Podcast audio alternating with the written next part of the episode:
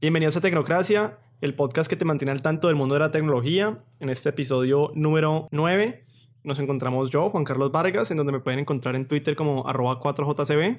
Y aquí Daniel Dorronsoro. Me pueden encontrar en Twitter en arroba de Dorro.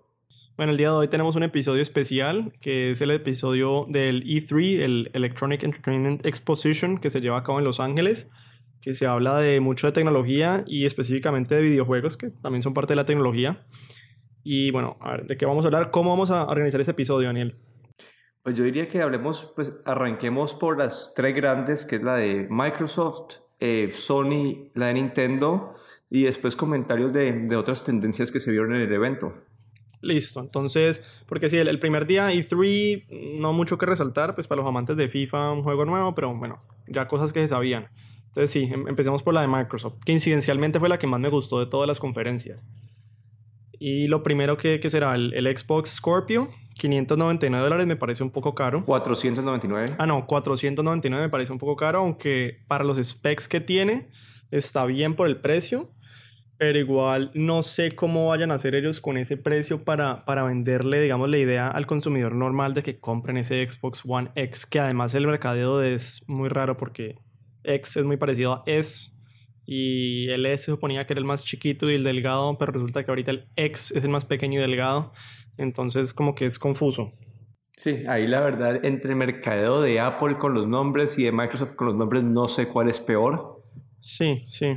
Pero el Xbox One X, la verdad, es un aparato, es, en cuanto a la parte tecnológica, es increíble. Como que un procesador muy bueno, le metieron más RAM que, pues le metieron 12 GB de RAM, eh, le metió una tarjeta de video muy buena que creo que da 12 teraflops de, de, de, de procesamiento, creo que era, y como que es tan, tan potente que tuvieron que ponerle eh, un, un, enfriador a base de líquido. Entonces, en cuanto a la parte de tecnología, me pareció increíble. Pero en cuanto al mercado, yo no lo entiendo en este momento. Sí, yo, yo tampoco, porque a mí lo que me parece raro allí es que es lo que decimos que, que una persona, digamos, el consumidor normal, o inclusive a mí que me gusta, pues, o a nosotros que nos gusta tanto esto, este tema, no, no le veo como, no vale la pena uno comprarse la consola ya sabiendo que la normal, pues, es más barata, uno, y dos, como que ofrece casi que la misma experiencia, o sea, es decir, uno compraría esos, diría que la única, la única razón es para tener mejores gráficas. Sí, y además tienes que notar que es, entonces, las mejores gráficas las vas a notar si tienes un televisor de 4K. 4K, y, exactamente. Y no todo el mundo tiene televisor de 4K. Sí, eh, y el, en Colombia todavía de, están carísimos. Sí, y además de eso, le bajaron el precio al Xbox One S, que ahora está en 250 dólares. Uh -huh. Entonces, con muchas promociones, además. Con muchas, con muchas promociones, promociones, Y tenés que pagar el doble para, para tener el otro. Como que lo veo, muy, lo veo como que un aparato aspira, aspiracional, algo que vos decís si vos sos el amante de tecnología, es como que el aparato que vos querés tener, pero entonces el, el, aparato va a lanzar este año con, creo que son dos juegos que lanzan este año también con el aparato que van a darte esa mejora no, varios, de gráficas. Hay, hay, varios juegos, hay varios juegos. Que, no, pero que, la, que, lanzan, que, lanzan, en el 2017 con la consola. Sí, sí, sí. Mm. No, este año creo que, creo que arrancan como que con dos. Entonces arrancan con una librería de juegos muy pequeña entonces, eso pues un aparato bueno para el 2018, pero para el 2017 todavía, entonces la gente no tiene los televisores y, lo, y la, pues, los juegos, así que en verdad le puedas aprovechar ese, ese, ese, pues, esa mejora, no hay muchos. Entonces, sí. Y, no igualmente veo... para el 2018 tampoco, es decir, no, no, no, no sé si, si de verdad valga la pena, pues como te digo, tal vez una persona que está por primera vez comprando un Xbox One, pero y ni siquiera, porque, porque igual los juegos van a ser los mismos y, y las mejoras gráficas, muy poquita gente de verdad va a notar esa, esa mejora gráfica que puede que sea significante para algunos, pero a mí me parece que no es pues la gran cosa. Sí, y ahí, a mí el problema más grande de todos fue que yo me esperaba que el valor agregado de este aparato iba a ser la realidad virtual. Eso es lo que yo me esperaba. Entonces, era mi forma de justificar un aparato de esta forma. Y, Pero no le dieron nada de apoyo a la realidad no, virtual no, Microsoft. No, ni lo mencionaron. Entonces, no, no, ni lo mencionaron en el evento. Sí, eh, pero de resto, a ver qué más. Yo, pues para los amantes de los juegos, anunciaron Assassin's Creed el nuevo, Origins en Egipto, me parece muy chévere. Ojalá sigan con lo que sigue haciendo Syndicate, que fue el, el anterior, que me pareció el que, el que era en Londres, que me pareció, yo pensé que iba a ser muy malo, pero me pareció muy, muy chévere. Entonces esperemos que sigan con lo que, con lo que vienen. De resto, a ver qué. Bueno, un juego que, que se ve muy interesante, el nuevo Metro, que se llama. eh, ya te digo cómo se llama. Metro Exodus se llama. Y las gráficas sí se ven absurdamente buenas. No sé si, si viste el tráiler. Ese, no, creo que ese no lo vi. Bueno, se ve las gráficas absurdamente. Claro, ese estaba corriendo en un Xbox One X a 60 frames per second y todo lo demás, como para poder mostrar el potencial que se tiene. Y sí, hay mucho potencial. Las gráficas son absolutamente increíbles. Y muy rápidamente, a ver qué más puedo decir de esto. Eh, ¿Qué te pareció la, el unveiling del, del carro, el Porsche? Me pareció como distinto, ¿no? Primera vez que hacen eso, ¿no? Eh, Que, que sacan sí, un carro en una conferencia de tecnología. Sí, como que, pero la verdad, mi. Entonces, no. Es para la gente que está ahí adentro, tal vez como que es parte del show interesante, pero yo no Claro, creo que. claro. Pero yo no creo que esa gente que vaya- como que, digamos, de 100 personas que van a ver el evento de Microsoft, no sé cuántas en verdad están interesadas en ver un carro. No, seguramente no, pero me parece que por lo menos hicieron un esfuerzo en, en la presentación, haciéndolo como distinto, mostrando un carro, o sea, hacerlo sentir a los que estaban ahí los 100 especiales. Es la primera vez que mostraban ese carro, por ejemplo. Y, y, y mostrar el apoyo, digamos, que tienen con Forza, que era el juego que también estaban mostrando. Sí. Me parece chévere. Algo muy distinto a lo que hizo Sony, ya vamos a hablar de eso. Mm, ¿Qué más podemos decir ahí en la presentación de Microsoft? Interesante, Lo- claro. Lo que avisaron que van a empezar a soportar los juegos de Xbox, del primer Sí, Xbox. pero eso lo quiero mencionar a lo último y ya, y ya te digo por qué. Porque eso es una movida muy, muy chévere y, y quiero hablar un poquito de eso. Pero, pero de resto, como muy, muy rápidamente, a ver qué más. State of Decay 2, más zombies, un nuevo juego de Dragon Ball Z, The Last Night, que se ve muy bueno. Y, algo que quiero enfocarme aquí mucho es que Microsoft le hizo mucho, mucho fuerza a los, a los indie games. Le puso mucha importancia a los indie games, mostró varios títulos indie de una calidad altísimamente, eh, pues altísima y, y- y que me parece que, que muy, muy chévere que, que estamos casi que en una era dorada de los, de los juegos indie porque están abriendo unas producciones absolutamente increíbles en donde, en donde ya el indie no significa un juego malo ni, ni pobre, sino que es un juego muy muy bien hecho, simplemente que no tiene como esa, el, el humph pues de, de un, de un estudio con tanta plata detrás de ellos. Entonces hacen, aprovechan esa libertad que tienen para hacer algo comple- cosas completamente únicas. Y esto lo vemos en The Last Night, que es un juego que, para los que se han visto la película Blade Runner, es un juego que pues la ambientación se ve increíble. Bueno, y esto es, una tendencia que se ve, no solamente Microsoft de, sus, de, de los como 50 juegos que mostraron, había muchos de, de creadores independientes, entonces que le estamos dando este apoyo, pero también se una parte en el, en el, en el evento de EA, eh, se vio que ellos mostraron que tienen una, una- un segmento completo dedicado a invertir en desarrolladores indie. Eso es una tendencia en la industria. Y bueno, también para mencionar ahí que Microsoft, muchos de esos juegos para Microsoft son como que only on Xbox. Entonces como que están tratando de, de usar estos como una forma de atraer gente a la plataforma. Sí, mira, todo eso, todo eso lo voy a conectar yo a lo último con el tema de, lo, de la compatibilidad, lo de Only on Xbox, porque no es Only on Xbox, sino es Only on Microsoft, y eso es algo distinto. A ver, ¿qué más de resto? Sea of Thieves, para, para los que les gustan los piratas, un juego como multijugador online en donde uno puede pues, manejar un barco pirata, es como chistoso, se ve interesante.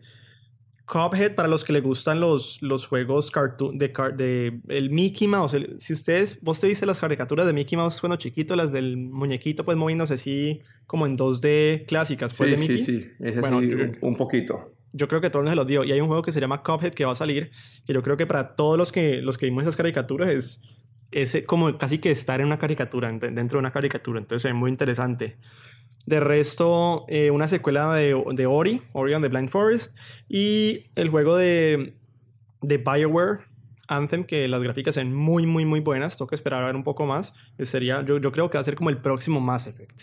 Y ahora sí el punto más, más como pesado que me parece que tiene Microsoft aquí y que es, me parece importante mencionar en Tecnocracia es esa compatibilidad retro que le dieron ahora al Xbox. Ellos se la habían dado al 360, pero ahora se la dieron al Xbox.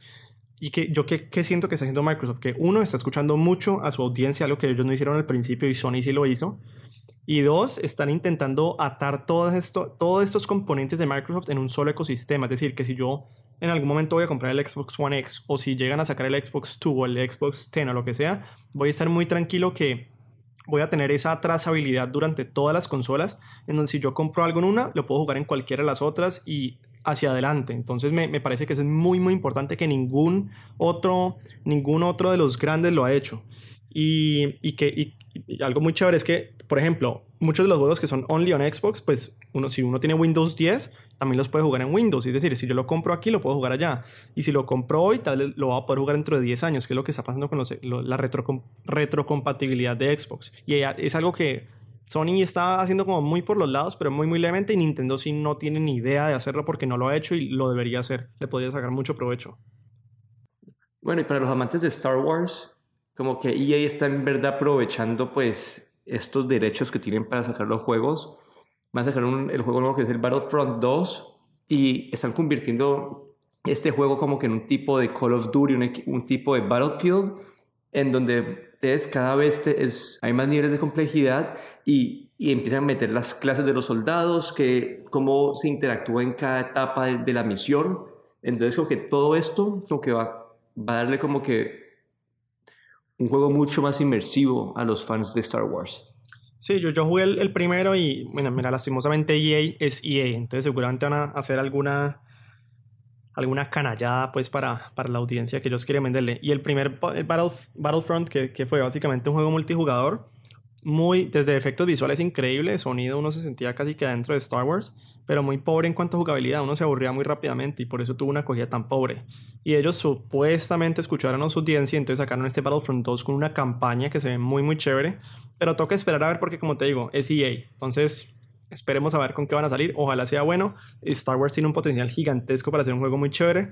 Me preocupa que le estén dando es la prioridad a la parte de multijugador sobre la parte de single player. Bueno, este, pero este, esta vez mencionaron que va a tener su propia historia de campaña, que no sea basada en las películas, sino que va a ser su propia historia paralela. Sí, sino que al ser un juego que la importancia se va hacia el multijugador en vez de la campaña, la campaña sufre en vez de ser al revés. No sé si me entendas eso. Sí, sí, sí, sí, sí entiendo eso, pero ahí en lo que me mostraron de la campaña se veía interesante. Sí, se, se ve Toca ver cómo la, ejecutan todo al final, pero estaba, estaba chévere. Se ve chévere. Y bueno, porque no hablamos un poco de la, de la conferencia de Sony, como para contrarrestar a la de Microsoft, que bueno, por un lado la de Microsoft me pareció muy chévere, la de Sony me pareció muy, muy mala, pero pésima. Mira, como que el año pasado la conferencia de Sony fue increíble, también creo que el año pasado fue cuando anunciaron la parte de la realidad virtual. Este año como que, en comparación al de Microsoft, eran solamente trailers de juegos, no eran la parte, no mostrar el, el gameplay, que eso lo hizo mucho Microsoft.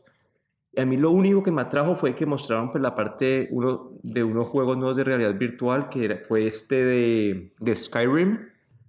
Entonces, sí, Skyrim, hubieron varios, hubieron varios. Skyrim, eh, Bravo Team One, hubieron varios y, y, lo voy a decir ya lo que Microsoft no pudo hacer con el Kinect cuando lo sacaron, que ellos sacaron el Kinect, se lo vendieron a la gente para que supuestamente el apoyo iba a ser total y después lo abandonaron por completo. Yo creo que vos fuiste uno de los que pagó el premium por el Kinect para dejarlo pues en un, en un pues guardado en un cajón.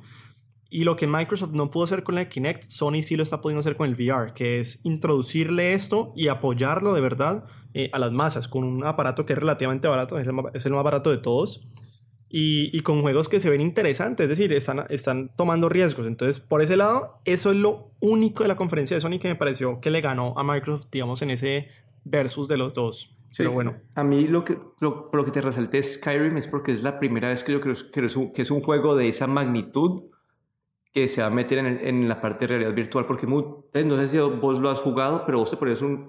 Los demos que hacen de realidad virtual son juegos muy básicos, juegos que no no son esos juegos de, de, o sea, cientos de millones de dólares, son juegos básicos. Sí, no son triple A. Sí, son juegos que son interesantes, te entretienen, pero no es un juego que vos vas a comprar una consola para jugarlo. Entonces, para mí esto de, traer Skyrim a, a, la realidad virtual es una forma de empezar en verdad a empujar ese segmento. Sí, y Skyrim, bueno, Skyrim y también Fallout es decir, en este, en este aspecto, Bethesda, que son los desarrolladores de ambos juegos, están tirándole muy duro a esa, parte de VR y al apoyo que les está dando Sony y las demás consolas pues con el VR. Pero, pero sí, en ese sentido, pero el resto sí, la conferencia de Sony, yo creo que se les subió a la cabeza el poder en verdad, porque están dejando mucho de lado a su, a su audiencia que tanto los apoyó cuando Microsoft pues hizo ese embarrado al principio y casi que ni les está importando. Es, decir, yo, yo sentí como que no hubo esfuerzo en su conferencia. Ellos simplemente salió un señor a presentar los juegos y casi que puso un, un, un, move, un film reel, es decir, puso un trailer de, trailer tras trailer tras trailer y, y, no hubo interacción con la audiencia, como que no hicieron un esfuerzo de verdad. Y además dejaron los indie games completamente de lado. No, no mostraron ni un solo indie game en, las, en sus presentaciones.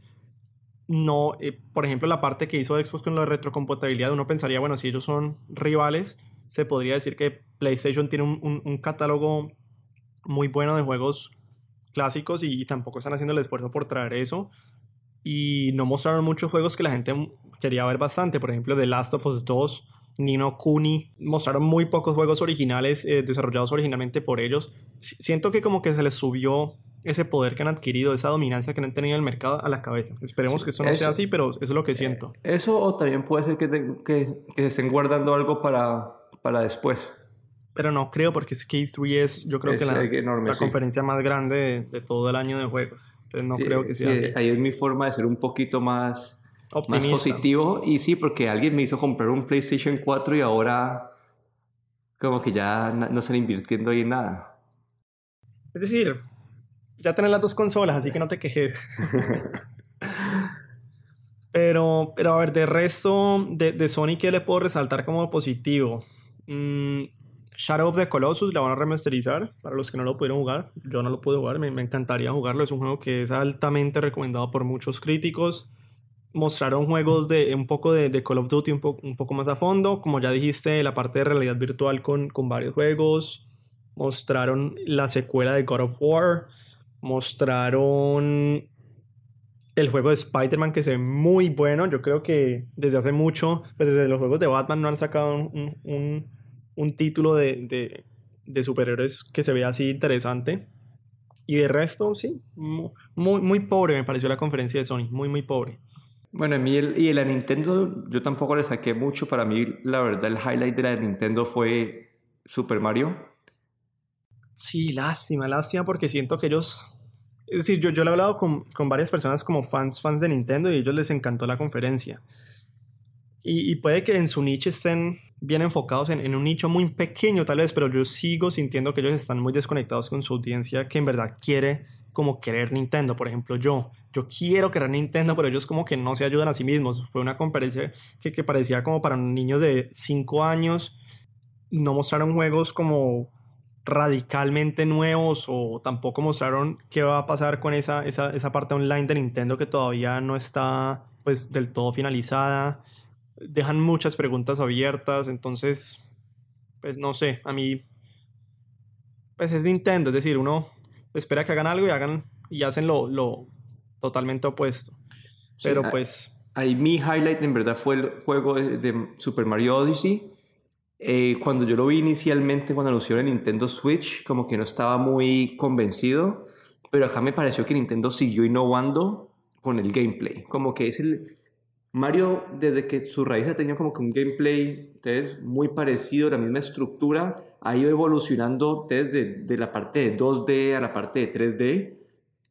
Y ahora, como que, aunque es un juego que ya tiene tantos años, lo sigue innovando. En este caso fue con los sombreros de Mario, que vos coges tu sombrero y tienes y tiene, pues yo le veo como que dos funciones grandes. Una es como que para un, modificador del juego, que oscilas tu sombrero y activa y hace cosas distintas en el, en el, juego. Y la otra es que para la gente que tiene pues hijos es una forma de, de darle un segundo jugador al juego para que los niños puedan como que usar el sombrerito y acompañarte.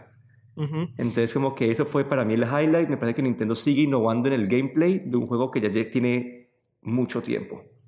Igual, pues, a ver, bueno, dos cosas. Uno, es decir, Nintendo en la parte de juegos siempre, así por más malo que se vea el juego, uno sabe que un juego hecho por Nintendo va a ser un juego muy bien hecho. Por más que no te guste el juego, va a ser un juego muy bien hecho. Es decir, los, los acabados son muy, muy, muy buenos. Siempre lo son. Pero siento que con Mario, y no sé qué te pareció vos, como que otra vez están alejándose de su audiencia. Porque yo vi a Mario, uno acostumbrado a Mario, que es una caricatura, como uno espera ciertas cosas, ciertas escenarios, ciertos ambientes, cierto estilo de arte del juego. Cuando de pronto ver a Mario en Nueva York con taxis, con humanos, a mí eso me saca completamente del juego. Sí, puede que la parte estética, no sé, pero se ve divertido. Eso es lo que ahí sí no sé. Tocará esperar a ver. Sí. Tocará esperar a ver. De resto, otras conferencias, la Bethesda, muy, muy floja. No anunciaron casi nada, casi todo lo que anunció Bethesda ya, se sabía. Lo único de Bethesda es que sí le están, eh, lo, que dijimos, el apoyo bastante a realidad virtual, pero el resto muchos de los, de los anuncios ya se habían anunciado previamente. Doom ya se había anunciado el VR de Doom, ya se había anunciado el Fallout, el VR de Fallout el año pasado, Quake Champions ya se sabía. La presentación estuvo un poco aburrida. La expansión de Dishonored fue como lo único nuevo y no sé quién lo pidió, pero van a sacar un Devil Within 2 y el único highlight que yo le vi a la presentación de ellos fue que van a sacar un nuevo Wolfenstein, que se llama Wolfenstein The New Colossus. Para los que no lo han jugado, jueguen The New Order, muy buen shooter.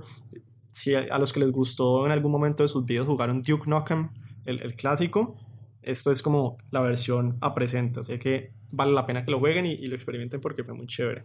Bueno, además de, de las presentaciones, yo vi dos tendencias grandes una parte es la parte de ligas competitivas. Esto se, vio mencionado en, pues, en varias presentaciones donde en parte, digamos, en la EA como que quieren traer ligas competitivas a FIFA para que gente de todo tipo de nivel pueda competir y que van a, van a llegar a una final como llevarlos como que si fueran profesionales de un deporte de verdad. Esa parte me parece muy chévere y también como que Intel ha empezado a invertir también en la parte competitiva de realidad virtual, en donde están pensando hacer una liga donde cada persona pues juega desde, desde su casa, pero las finales están haciendo como un centro interactivo de realidad virtual para que todo el equipo esté en el mismo lugar. Entonces pues esa fue una de las tendencias que vi y la otra fue la juego cross-platform, como es algo que yo siempre esperado. Llevo años, años, años y años esperando esto. Eso se vio con Rocket League y Minecraft, que los vas a poder, los vas a poder jugar como que Rocket League, los vas a poder jugar de Switch a Xbox. Switch, y, computador y Xbox, ¿no? Correcto, y Minecraft igual, Switch, computador También, sí. y Xbox. Ahí falta Sony, no sé si eso vaya a pasar sí, en algún eso momento. Es lo otro, eso es lo otro que yo digo. Yo, yo creo que a Sony se les subió la cabeza porque ellos perfectamente podrían decir, también aceptamos cross-platform, pero no les da la gana. Y creo que es por eso, porque como están dominando el mercado, entonces dicen, podemos hacer lo que queramos. Pero eso para, me preocupa mucho. Pero para mí ese sería como que es muy chévere, porque independiente de, de la consola, Mate listo, si vos querés tener Xbox One X y tener tus juegos en super calidad, pues es tu Xbox. Si vos querés tener el Play, tenés el Play y puedes jugar con la misma gente. Entonces, eso, para mí, como que eso, eso me parecería muy bacano, poder hacer sí, eso, pero... Sí, ¿cómo, ¿cómo funcionará la parte de las gráficas? Porque, bueno, yo sé que la gente que tiene computadores tiene computadores muy distintos, entonces cuando juegan online, como que se ajusta el servidor a unas gráficas específicas. No, no, no, o... no, no, cada persona lo ve en lo que puede manejar tu computador. Y lo mismo pasaría con las consolas. Sí, es básicamente lo mismo que va a pasar con el Xbox One S y el Xbox X. Como que okay. uno, ¿Y los uno, servidores? Los servidores como, pues ahí Rocket League lo está haciendo. Están manejando un servidor que acepta jugadores de las dos consolas. Ok. Entonces como que eso, de, de, de que la tecnología existe, la tecnología existe. Sí, ya es falta de cooperación por parte de las compañías. Eh, sí, falta de cooperación este y, que, y, que se, y, que, y que puedan ejecutar bien, ¿no? Porque se tienen que entonces, se crear, se crear un sistema online donde se pueda comunicar la gente fácil, como que es. Entonces, hay, hay una oportunidad para un tercero ahí que haga toda sí. la integración de eso. Sí. O... Y es que hasta Nintendo, que es tan cerrado, decir sí al crossplay, que Sony no lo haga, de verdad me parece el colmo. Sí, vamos a ver qué pasa con eso en el futuro, pero cuando vi eso me pareció muy interesante. Ok, de resto, ¿Qué se nos está pasando el E3? ¿Algo se nos está pasando? Yo creo que... Lo único así que a mí interesante fue un, un, un mouse de, de, de Logitech. Logitech. El pues, charging mousepad, que carga el mousepad de manera no, Sí, básicamente hicieron dos cosas, aunque los gamers de verdad como que no usan un eh, mouse inalámbrico por dos razones. De las dos, pues, dos razones grandes. Una es porque hay un, hay un lag entre pues, el movimiento del mouse y lo que pues, el mouse se mueve. Y dos, es que se te pueden acabar las pilas. Entonces Logitech solucionó, esto, solucionó estos dos problemas. Hizo un mouse que tiene una, un tiempo de respuesta, creo que es de un milisegundo, que es increíble.